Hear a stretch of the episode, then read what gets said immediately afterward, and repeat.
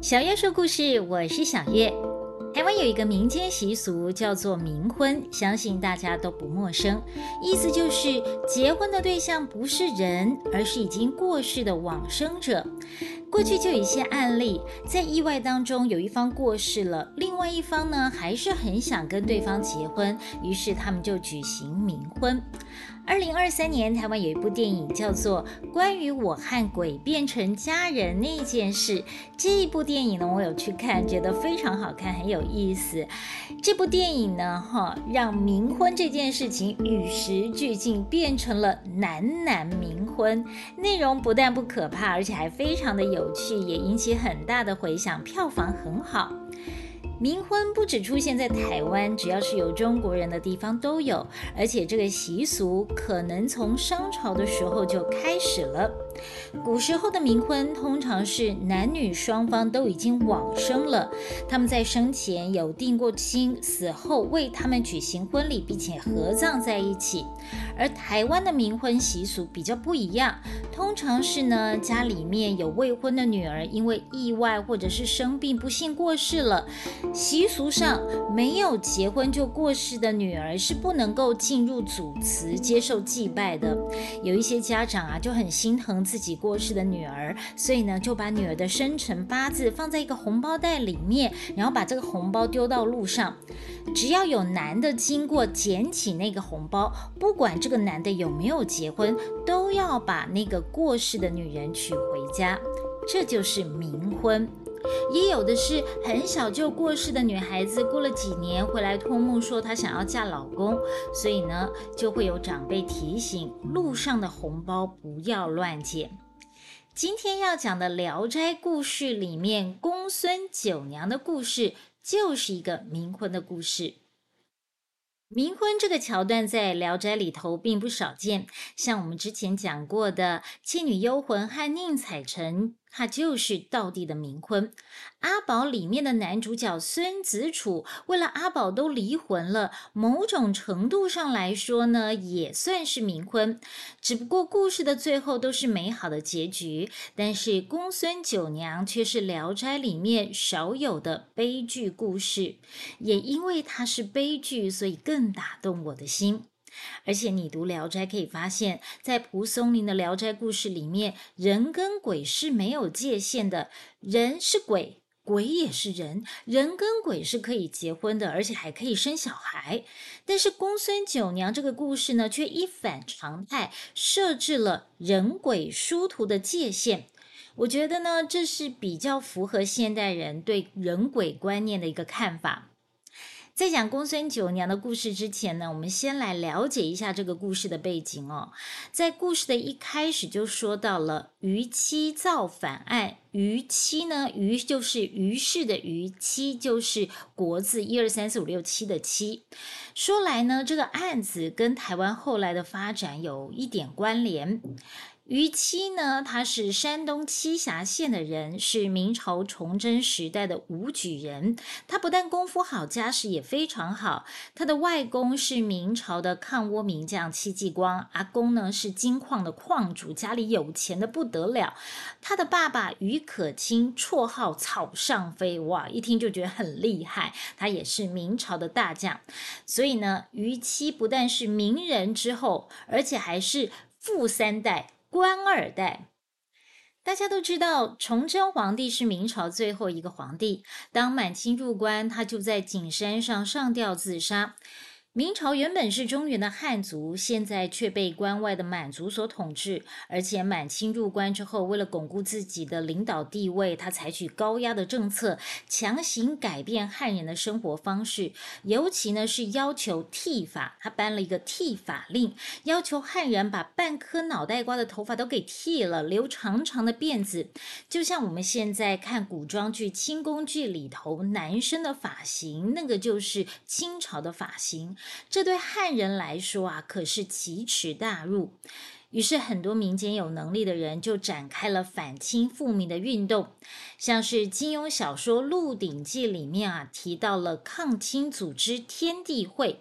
天地会的总舵主陈定南生平不是陈定南，就算为人也枉然呐。这个是这个《鹿鼎记》的男主角韦小宝一直在念的。那陈定南呢，就在韦小宝的脚底板上写下了“反清复明”四个字。让他进入这个皇宫里面，跟康熙皇帝当朋友有啊，做一些颠覆的事业。而在反清复明的势力当中，大家最熟悉的就是郑成功了。清兵入关之后，明朝的皇族和一些遗臣就逃到了南方，成立了南明政权，由郑成功来辅佐，一心想要打回去。甚至十六年，郑成功率兵北伐，打下了镇江、瓜州等地，进而包围了南京。许多江南的百姓都来响应，还真的有那么一点点反清复明的可能哦。前面我们提到的那个富三代的武举人于七，他之前呢就曾经在顺治五年的时候举兵抗清。这会儿呢，他看到郑成功北伐行动进行的不错，他就起来响应，在他的家乡山东这边发动了锯齿崖山起义，得到了山东文登和栖霞两地百姓的支持。但是后来呢，郑成功他的北伐行动并不顺利，尽管包围了南京，还是被打退了，最后退守到厦门，更后来就退到了台湾来，就衍生后来这个国姓爷在台湾的故事。而于七所领导的起义也迅速被镇压，大批参加起义的官兵家属还有百姓，在起义失败之后都被杀害。于七在巨齿山杀出重围，逃到了崂山出家为僧。晚年潜心修习拳术，创造出来非常有名的螳螂拳。在蒲松龄的《聊斋志异》当中，不止一次提到于七之乱。在《野狗》这一篇开头的第一句话就是“于七之乱，杀人如麻”。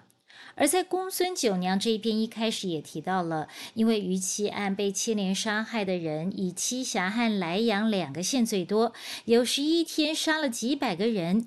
原文写着“碧血满地，白骨撑天”，也就是血流的满地都是尸骨纵横。有的官员比较仁慈，就会给被杀的人一点钱，让他们买棺材。不过，因为死的人实在是太多了，省城棺材店里面的棺材都卖光了，而被杀的人大多埋在济南南郊的乱葬岗。好了，现在要进入故事的正题了。刚刚我们说，于七之乱是发生在顺治年间，顺治呢是满清入关之后的第一个皇帝，之后就是康熙。而在康熙十三年这一年呢，有一个莱阳的书生来到了济南，我们在这里就叫他莱阳生吧。莱阳山有两三个亲友也在于七案当中被杀了，他就买了一些纸钱，来到城南南郊的乱葬岗祭拜那些冤死的孤魂。晚上，他就在乱葬岗附近的一座寺庙租了一个房间住下来。第二天，莱阳生进城办事，天黑了都还没有回来。忽然有一位年轻人来找他，看他不在，就躺在他的床上等。莱阳山的仆人就问他是谁，他也不回答，就是闭着眼睛不说话。后来很晚了，莱阳生他才回来，他的仆人就跟他说呢，有一个怪人来找你，正在你的房间里呢。莱阳山进到自己的房间，他也看不清楚那个年轻人是谁，因为以前也没有日光灯嘛，只能够就着月光来看，当然是看不清楚的。所以呢，他只能够来到床边叫那个人。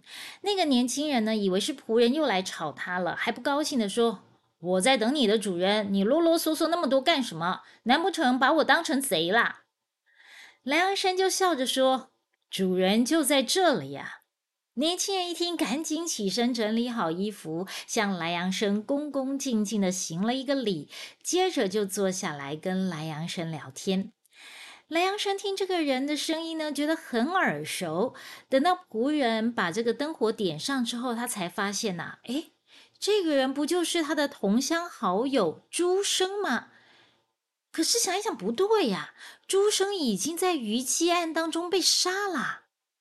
莱阳生想到这里，就吓得后退了好几步，转身就想要跑。没想到呢，那只手搭上来，把他给扣住了。不用想，这个手就是朱生的手。朱生说了：“你还真无情，亏我们还是好朋友。就算我变成了鬼，我也不会害你啊！你怕什么？我是有事来找你的。”莱阳生听了，胆子就稍微大了一点。而且，反正他现在已经被鬼给缠住了嘛，要跑也跑不了了。而且他也很好奇，朱生变成了鬼还来找他，那到底是有什么事情呢？所以呢，他也就不跑了，安安静静坐下来。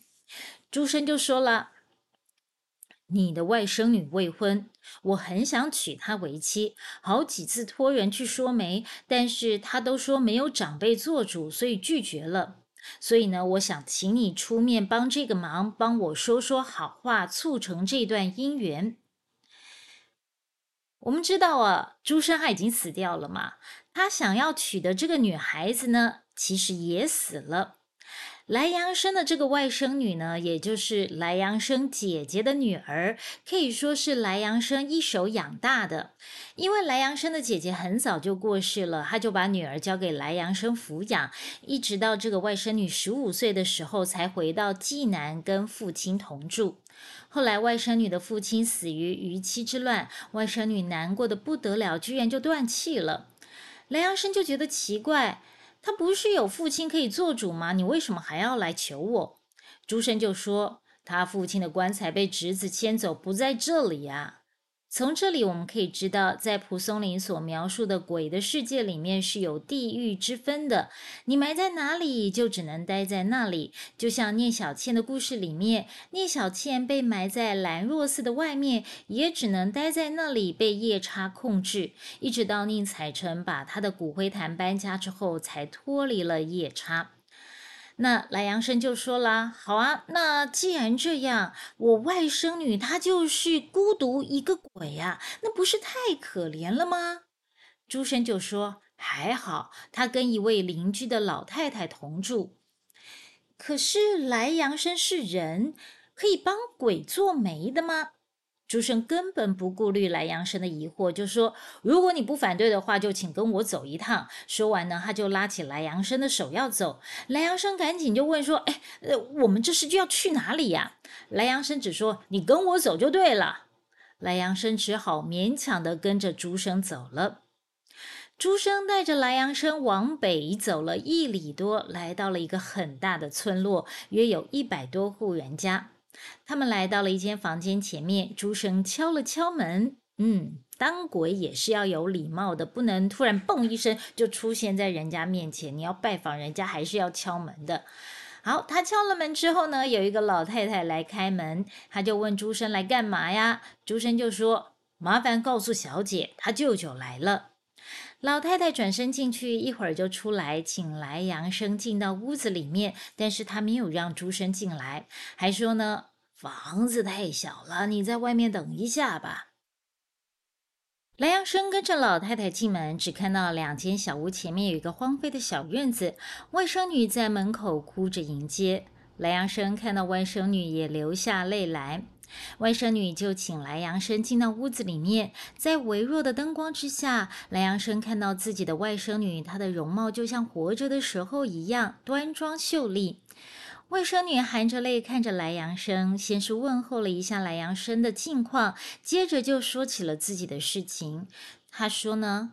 我父亲死后，坟墓被堂哥迁回故乡，却忘了还有我这个孤女被埋在这里。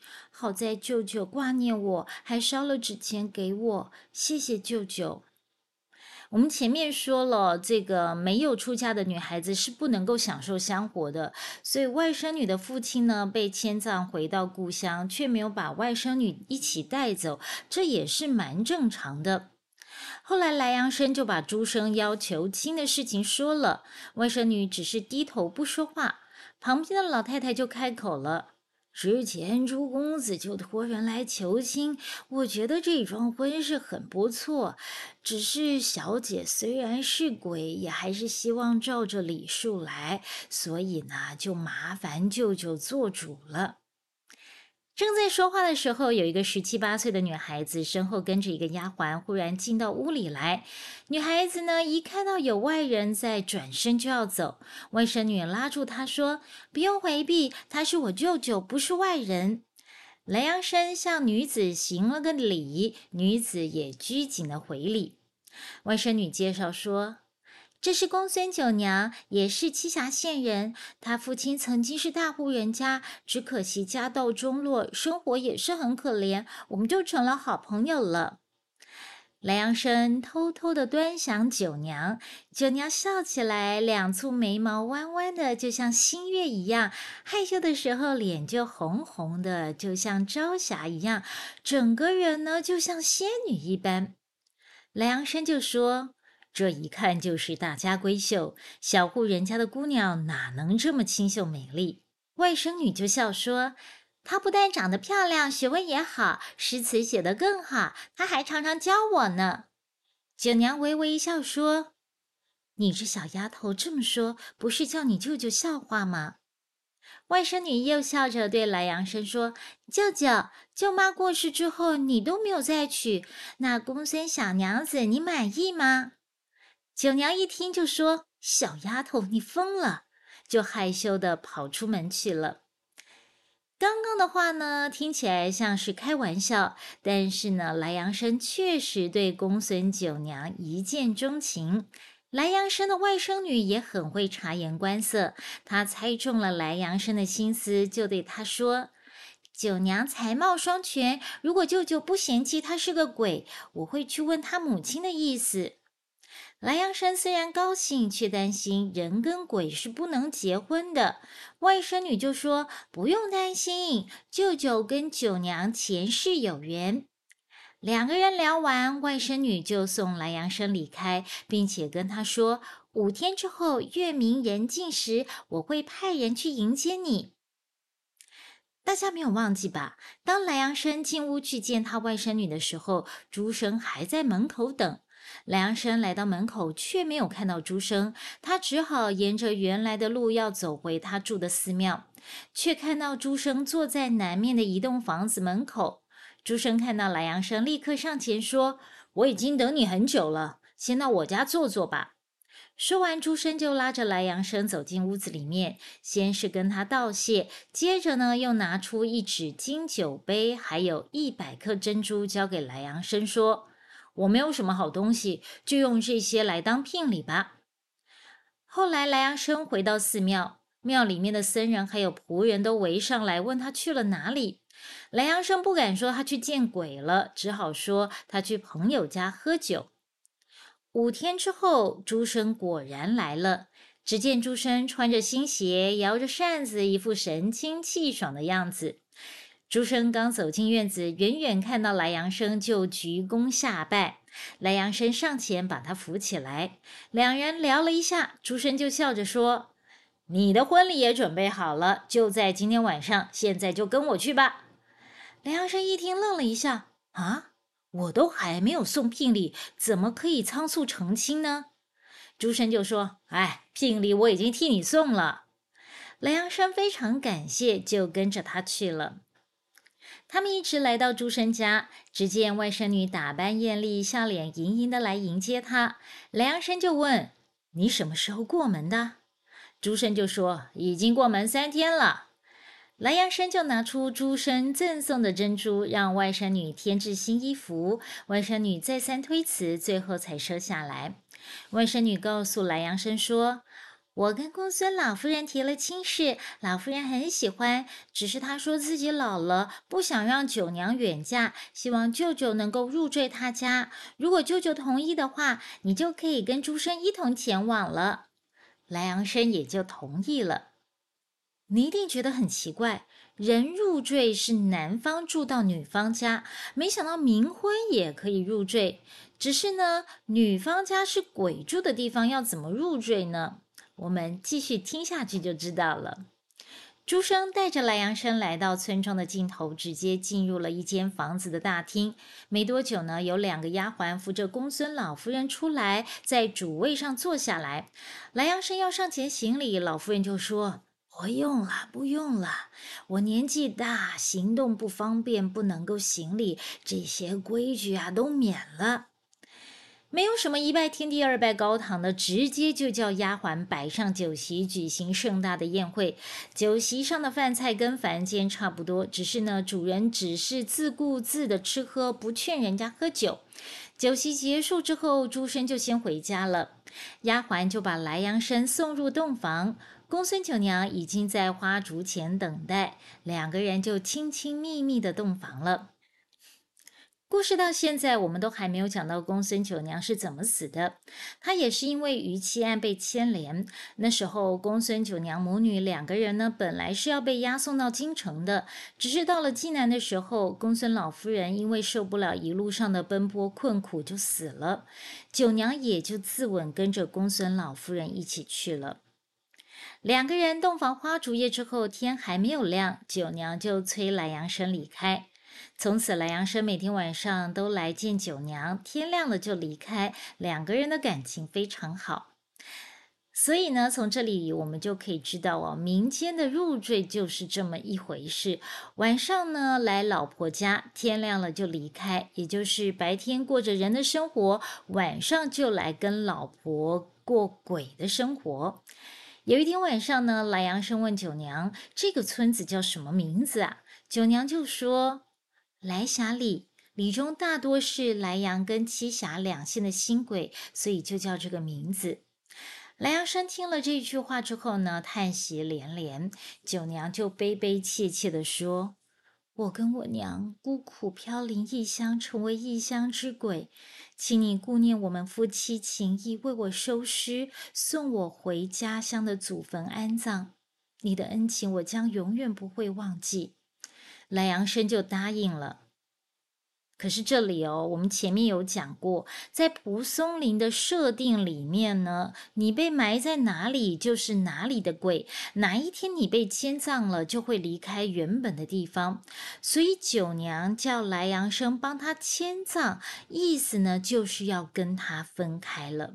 所以呢，九娘接着就说了：“人鬼殊途，你也不应该久留。”于是他就拿出一双袜子送给莱阳生，流着泪催莱阳生离开。意思就是呢，你走吧，我们从此不再见面了，就留这双袜子给你做纪念吧。莱阳生那么爱九娘，当然很不想离开，但是呢，又被泪眼婆娑的九娘推出门外，莱阳生难过的不得了，只好来到朱生家。朱生和外甥女知道发生的事情之后呢，外甥女也无奈的说：“其实我早就知道这件事了。这里毕竟是鬼界，你确实不宜久留。”莱阳生知道这件事情没有转圜，只好含泪离开。等到天亮，莱阳生来到了南郊的乱葬岗，要寻找公孙九娘的坟墓，却想到他问了问九娘，她的墓碑上面是写什么？那要怎么找呢？只好想说，那等晚上再去问九娘好了。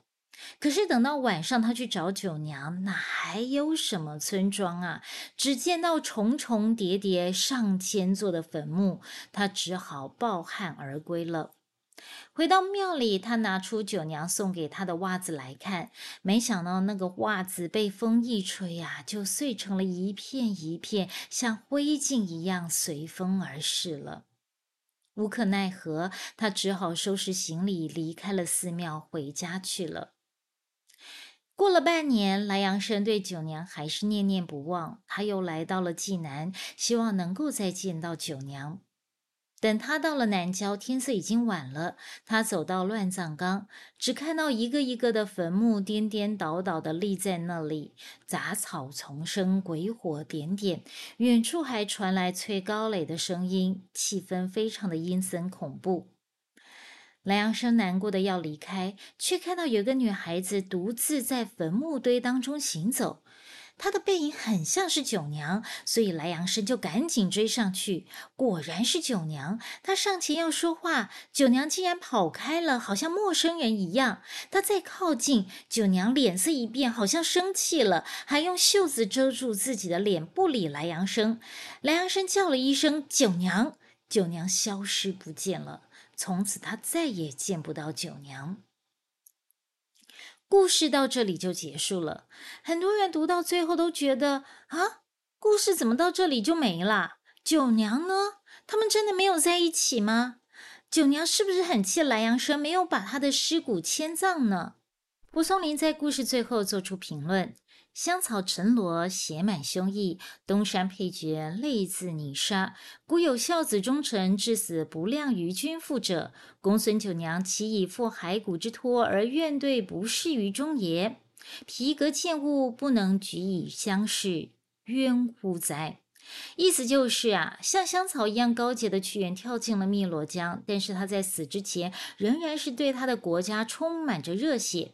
晋献公派太子申公带兵去攻打高洛氏，申公知道他爸爸献公其实是故意设下圈套，让他陷入两难的境地，目的就是想要改立宠幸的妃子骊姬的儿子奚齐为太子。尽管是这样，申公还是站在孝道的立场出征了，结果当然是不好的。古代有像屈原这样的忠臣，申公这样的孝子，到死都还得不到君主或是父亲的喜爱。公孙九娘难道是因为莱阳生辜负他的请求而心怀怨恨吗？当然不是，而是他对自己所受的冤屈不能释怀呀。故事一开始我们就说了，公孙九娘的故事是《聊斋》里面难得的悲剧结局。为什么他要这么安排呢？都已经结婚了，为什么不能永远在一起呢？